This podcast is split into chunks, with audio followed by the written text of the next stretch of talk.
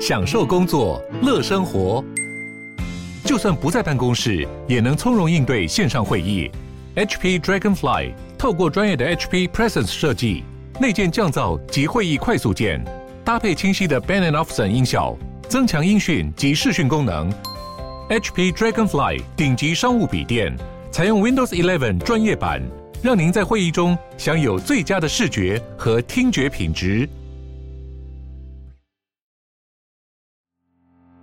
迎收听远见 On Air，既国际更在地，财经大小事每周轻松聊。欢迎收听远见 On Air，各位听众朋友，大家好，我是远见杂志总编辑李建新。呃，今年年底你会忙什么呢？最起码在我们的政治圈有一个非常重要的议题哈，就是四大公投要投票了。而所谓的四大公投，我相信已经讨论过非常多。你在各个杂志媒体，或者说在各种的一个一个新闻媒体都有看过，包括像莱猪议题、早教议题，还有核四议题。但大家别忘了，还有一个议题叫公投绑大选。到底你是支持公投要绑大选，还是不要绑大选呢？我们今天特别请到我们的政治线记者冯绍恩来跟我们聊聊这个话题。绍恩你好，各位听众朋友大家好，我是远见记者冯绍恩。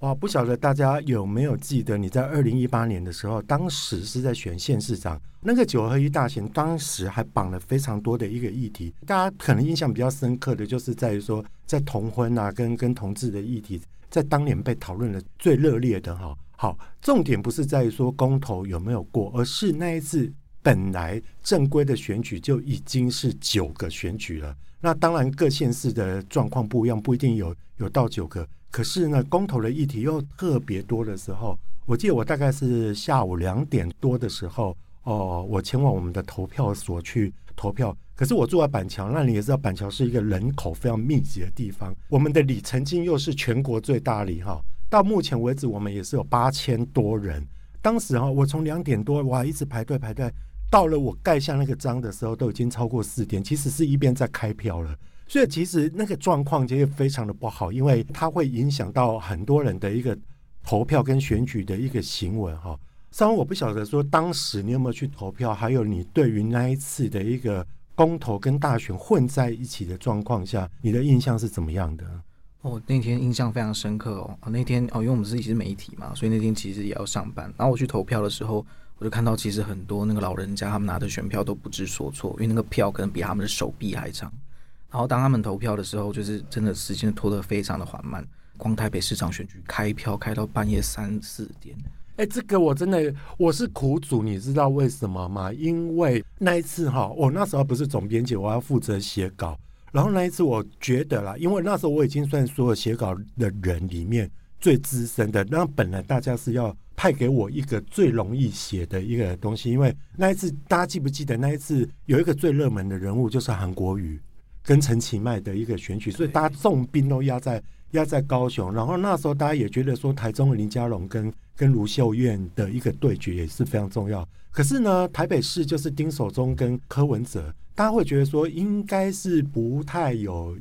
意外，而且那一次还有还有那个姚文智嘛，然后记得很清楚，那时候觉得说应该是这这篇稿是最好写的，殊不知因为。丁守中跟跟柯文哲就就产生拉锯战，又加上刚刚我们讲的这个跟公投绑大选有关系，因为投票的时程它造成了一些延误。哇，你知道你知道我本来以为说我八九点就可以下班了，因为大概票差不多过了门槛，我们大概就可以宣布，稿子就可以出去。可是那一天我我还记得我是在一点多钟的时候，直到柯 P 他上台，在他那时候的一个会场是在四四南村那边，我记得非常清楚。哇，那时候。上去的时候才，我我真的是苦了大家，所以我对于公投绑大选对于时间的一个一个一个延迟，或者是说哈，它造成选民的一个负担，我倒是真的有非常印象深刻。还有绍恩就是说哈，应该先请你跟我们解释一下，就是说哈，这次的公投绑大选到底正方跟反方哈，他们倡议的各是什么样的一个想法？所以，其实首先我们要先定义一下公投它到底是什么东西哦。其实公投，呃，如果把它政治语言去解释的话呢，它其实是一个在野党的一个武器哦。它就是拿来对付执政党，因为公投其实往往是针对现行的一些政策或者是这个呃法律哦，人民想要去表达意见嘛。可是因为公投它还是有它自己的一个通过门槛，所以通常都是由这个在野政党或是可能一些倡议的团体去发起的。那这一次这个公投榜大选呢，本来哦，其实最早的时候公投并没有绑大选。那在那个时候的话，是民进党那个时候在在野。那在那个时候，他们其实常常就会呃不断的在立法院或者是在各种场合去倡议，就是说，哎，其实应该公投绑大选啊。那我们看到就是这样，像是现在的行政院长苏贞昌，他在二零一三年的时候，他就这样说，如果公投可以跟选举一起投票，就更能够让民意可以直接展现。那像现在的高雄市长陈其迈，在二零一七年其实也说，大家不要把公投绑大选当成毒蛇猛兽哦。所以其实现今的执政党或是呃首长来说，所以他们那时候是他们那时候是是在野党。对，那个时候其实在野党，你这时候就会觉得，其实民进党好像有点双标。但其实我们回过头来看哦，国民党的部分，其实他们也有像这样的现象哦，他们也双标。对，那其实像这个呃呃连战，就之前的这个国民党主席啊，他也说，就是真正要公投的话，那其实另外找天办公投就好了，何必要绑在一起？然后其实我们前总统马英九先生其实也说，我反对公投绑大选哦，其实因为这样子会毁了大选。所以其实看得出来，谁是执政党，谁就害怕公投。谁是在野党，谁就想要公投绑大选。哎，其实如果照这样的一个道理来讲的话，这样的逻辑来看的话，其实也没双标啦。就是说哈，执政党都有一个统一的立场，只是执政党换党了而已。由此可见哈，所谓的公投绑大选哈，公投这个议题不是单纯的只有政治议题，或者是一个政治的政策的一个讨论，更是在时间的安排上会是一门艺术。据我所知，在二零一八年的九合一大选那一次。公投真的有绑大选，可是那时候执政党就尝到了苦果，有十个议案嘛，哈，听说那一次的那个整个选票哈，那足足大概大概就有手背那么长，可是执政党所提的案子就输了七案，然后他们就会觉得说，哇，这个按了这改没事，这个一点爱再把再把它扭转回来，所以你会不会觉得其实这个部分有点是执政党他在操作的一个案子？因为像现今公投其实并没有绑大选，是在呃二零一九年的时候，民进党在立法院就直接通过了这个修法，所以现在的公投案才会分开嘛。那其实首先要先看第一点，为什么大家都一直会想要去公投绑大选？最重要的点其实是为了要去冲高这个所谓的投票率。因为大家都知道，其实台湾的呃目前的选举投票的一个行为来讲，大部分都是在这个地方大选或者是中央层级大选的时候，人民会有比较强烈的一个意愿出门投票。但因为现今公投，尽管在呃之前修法的时候就已经降低了它的门槛，但是它还是有门槛在的，还是需要有最起码二十五 percent 以上的投票率哦，并且是同一票的情况之下，而且要超过反对票，它才有办法让这个公投成案哦。所以现今为什么他们一直执着呃，就是在野党为什么继续执着要让这个公投榜大选？最主要就是希望可以保障这个投票率是有呃很高几率可以通过的。那再来看到另外一点是，呃，民进党当时候修法是因为呃，就刚刚我们在最前面提到的嘛。二零一八年那个时候，其实就发现选务工作是非常的混乱，坦白说是非常的混乱嘛。那当时候的这个中选会主委也呃因此而呃引咎辞职下台，是对，是真的是办的不是很好。哦这个也就成为民进党他修法的一个很重要的理由。可是我觉得如今看来哦，呃，民进党他当初为了去呃修法，不但是为了这个选务，也不但是因为公投案输哦，更重要的是这个公投它也连带影响了他在地方选举上的一个实力。因为执政党或者是说呃，应该说在野党会把这个公投案直接操作成对执政党的一个不信任投票。是呃，如果大家哈对于地方首长的一个选举是有一些印象的话，你会对比于二零一四年跟二零一八年的一个一个选举状况，你就会发现说哇，它其实是非常的两极。因为二零一四年的时候，其实民进党。大胜，可是呢，到了二零一八年的时候，照道理讲，他们那一年应该是稳操胜券，因为那一年其实非常多的县市长他其实是连任的。通常我们只要是现任的县市长，如果你没有犯了什么贪污案，或者说太多在法律的一个官司案的话，通常你要连任应该不会太难。可是那一次也创下了史上连任率最低的一次，因为这个稿子是我写，所以我记得非常清楚哈。可是刚刚绍安其实提到一个重点，我觉得非常的有趣，因为我们一直都从其他的大选的视角去看公投，但对于公投来说的话，因为你既然要公投，既然都办了办了选举了，你就是要让大家都有去参与嘛。可是如果你办的是一个非大选的一个时期，投票率冲不高，你反而是让少数人去决定一些国家的命运或政策的一个命运。这这也不是一个好现象哈。可是绍安，我我想要问你，既然你有提出这样的一个案子，正方哈，也就是支持公投要绑大选的，他一定有对于公投绑大选之乱的这样的一个状况，他有提出解方。他们的解方到底是怎么样呢？其实，呃，就目前就因为这个案子，它其实是这个国民党立委张启成，也就是国民党前主席他所发动的嘛。那国民党的这个辩论其实就很简单，他说，其实因为第一次办这么多公投案，那选务工作难免有不熟悉，那其实多办几次，呃，后面制度顺畅之后。呃，其实应该就不会再有这种乱象产生了。呃，这个看法其实严格来讲，我也是支持的。因为其实坦白说了，当天的这个选务的情况啊、办得不好，又或者是说这个呃选举的过程复杂，它终究只是一个实务上，或者是说呃选举制度上面安排设计的一个问题。那跟公投本身，呃，公投到底要不要绑大选这件事情，我觉得其实还是应该要呃拆开来看。你不能够因为说哦，因为今天人民其实他提了十案公投案，然后所以让这个呃选务很乱，但。严格讲，其实应该是执政党或者是说呃负责的中选会，应该要试图把这个案子的这个不论是流程设计、选票的设计，应该给他做得更好，让他去做这个实务上的一个改善并安排，而不是说哦你你因为呃当初哦就因为这个很混乱，对，有点因噎废食的感觉。是呃，其实像绍恩所讲的哈，我们大概都知道说正反方都有一些想法。那我觉得啦，就这一次的一个执政党，也就是持反方的一个意见，他会认为说，其实他们在辩论的时候也要提到嘛，你既然如果要让你的一个公投的一个议题哈，呃，充分的展现民众的一个抉择力的话，那你应该要比较比较有充分的时间去讨论嘛。所以说他们才会觉得就是说，那不应该绑大选，因为哈，其实公投绑大选，我们知道说哈，大选通常是对人。但是公投是对事，所以说我们常常会觉得说对事不对人，对人不对事。可是这个时候，就像刚刚绍恩有提到了，就是说哈，其实有时候公投绑大选常常会有一个状况，就是说我会爱屋及乌，但我同样会恨屋及乌。那尤其像我们做了那么多次的县市长的一个民调哈，你知道连普通民调也都会，因为其实我们在问县长个人满意度的时候，后来我们不是也都会问说，那你对于这个首长的交通啦，然后环保啦，或者是在经济的表现怎么样？我们发现只要首长成绩不好，大部分连他后面的那个 top down 到整个他们局处的那个民调也不会太好了，所以说。所以你会觉得，就是说，如果公投不去绑大选的话，就会正如像呃，民进党，也就是现在的执政党所说的，会有比较充分的时间，而且不会让大家混淆，是让大家用一个比较理智的一个心情去面对吗？真的会这样吗？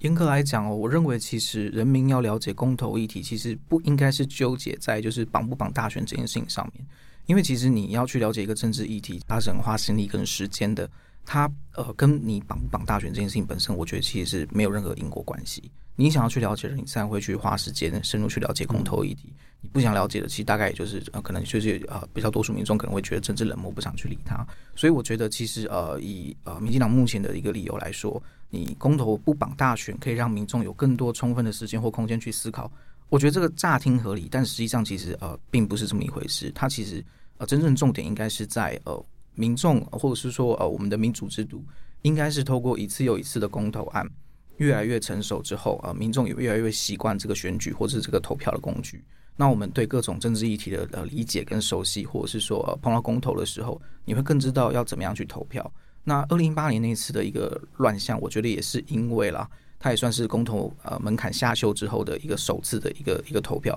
坦白说，当时候也没人预测到会有十案成案这么夸张，经验值不够，你会觉得是这样，是不是？对，因为台湾民主其实严格来讲也才大概发展顶多四十年左右，然后公投的这个修法门槛下修也才不过这几年的事情。那一个政治制度，其实我们要评论它的好坏，其实也要给它一点时间，人民也需要去适应它。所以在面对公投这个要不要绑大选这件事情上面，你要说要给民众更多时间思考，我倒觉得不如是选务的这个制度设计要更完善，以及就是我们接下来可能还会面对更多次的一个公投，民众都要慢慢去适应这个呃现象的发生。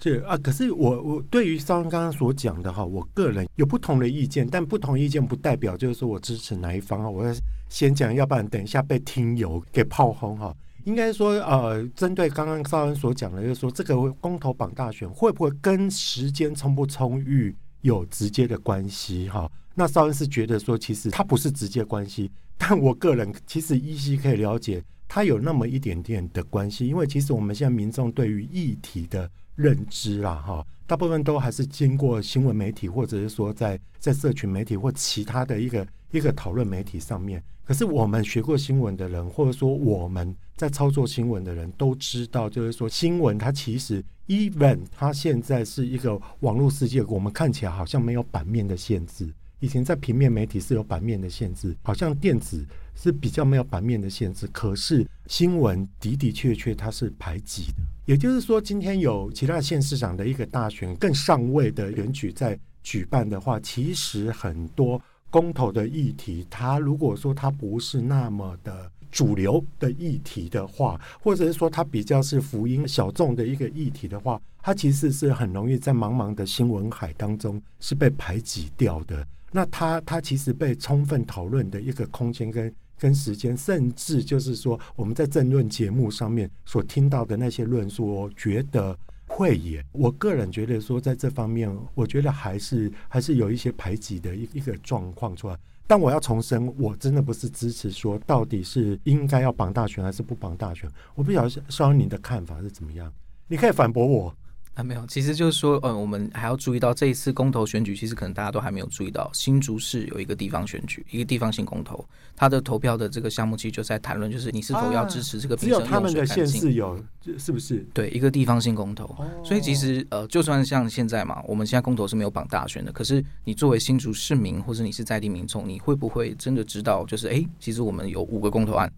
哦，那是那这个这个也是一个讨论，所以。呃，的确，新闻也会有它的排挤效应，但我更觉得就是说，呃，在民主制度之中啊，其实民众应该要自己对这个许多政治议题，其实应该要勇于发表或者是了解哦、呃、这些政治议题，并且去表达你自己的意见哦。那投票就是一个很好的展现。那呃，其实呃，不能说是政治人物推着你去投票，推着你去了解议题，而是你应该做一个公民哦，在这个民主社会当中，你要把握自己珍贵的权利哦。所以当然，新闻会有排挤效应，或者是说榜榜大选或者这个时程讨论空间的一个排挤效应。可是我觉得最终还是呃，你个人有没有去意识到，你是个呃这个民主社会当中的公民，你应该要对你呃这个政治或者你身边的事物要有所看法跟表达意见的一个空间，这样子。我懂绍恩的逻辑，绍恩的逻辑是说哈。一文，如果今天哈，我们把公投跟大选我们给它拆开的话，其实不关心的人他也是不关心啦。就是你给他再多的时间也没有用。你的意思是这样吗？对啊，真的，因为我自己身边不少朋友都这样。哎、欸，说实在，就就要不是我是在自己在新闻圈哦，我其实对这次的几个四大公投的一个议题，我也不会这么深刻的去了解，除非说他跟我个人是非常非常切身相关的啦。所以说，其实绑不绑大选，我想哈。各有各的看法，各有各的一个主张啦。那那尤其就是说，在时空环境不一样之下，它势必会有不同的一个结果了。好，我们今天非常谢谢哈绍恩跟我们的分享。绍恩最后有没有什么要补充的？还是你个人会去投什么呢？没有，其实公投是真的是一个还蛮复杂的议题啦，因为其实它呃并没有绝对的对错。哦，不代表说今天哦正方或是反方，他们是提出公投案的人，或是反对这个公投案的人，他就占据有绝对百分之百的道理。其实也并不是这样。嗯、那其实最终还是看呃每个公民他自己做一个价值观的选择。你究竟是信奉什么样的价值多一点，是一个值得大家去自己去做一个价值观思考的问题。其实有时候民主政治哦是一个很吊诡的一个地方啦。直接民主它有直接民主的一个好处，可是直接民主它就会造成非常多的一个成本在，所以说才会直接民主在实行了一阵子之后，后来有代议代议政治的一个出现，就是说我们让国会或者是说我们让民意代表帮我们去抉择嘛，那或者是说在执政党你。谁负责的，谁就有制定制度的一个权利嘛。可是你现现在如果说哈，公投就是说它直接反映民意，可是可是其实它又又造成了一个问题，就是说哇，那到底我们代议制度还要不要存在，会不会要并轨，或者说这个也是对代议制度的一个冲撞，或者说一个 challenge。我觉得有时候反而也是这个这样的一个一个状况。绍恩怎么看呢？对啊，就其实，在公投的这个推出的时候，它就是一个直接民权的展现啊。我人民就是直接绕过了这个所谓的呃议员或是立委也好，我们直接对一个事务性，我们直接表达我们集体的一个看法跟意志。那其实像民进党在这一次，他们就提出、哦，像是瑞士哦，它其实就是一个公投大国，它一年平均最起码会有四到五次的一个公投案，然后他们几乎是每一个月哦都会有不同的一个呃公投选举哦，然后去探讨不同的一个公投议题，所以他们其实非常习惯呃这种公投议题上的一个讨论。对，那就我觉得这就是呃一个国家文化或是对这个制度的一个熟悉度的问题了。对，那像我刚刚前面所提的嘛，其实台湾呃目前走这个民主制度也才慢慢发展，才顶多四十年，所以我觉得其实还有很多空间跟时间给大家去慢慢去呃更熟悉或是去。呃，体验到底民主是怎么一回事？哇，今天真的非常谢谢绍恩的一个解析哈，他的解析都非常的理性，而反而今天情绪比较不稳定的是我哈，就才会有一些主观的一些感觉哈，去把它抛出来。但我真的很谢谢今天跟绍恩这样的一个讨论，倒是让我有不同的视角，可以去看待所谓的公投也好，或者是代议制度这样的一个抉择也好。Anyway，更多四大公投的解析报道。请大家关注远见的官网、脸书，还有赖的官方账号，别忘了还有 IG 等等的数位平台哦。我们将会带给听众一手的资讯哦。我们下次再见。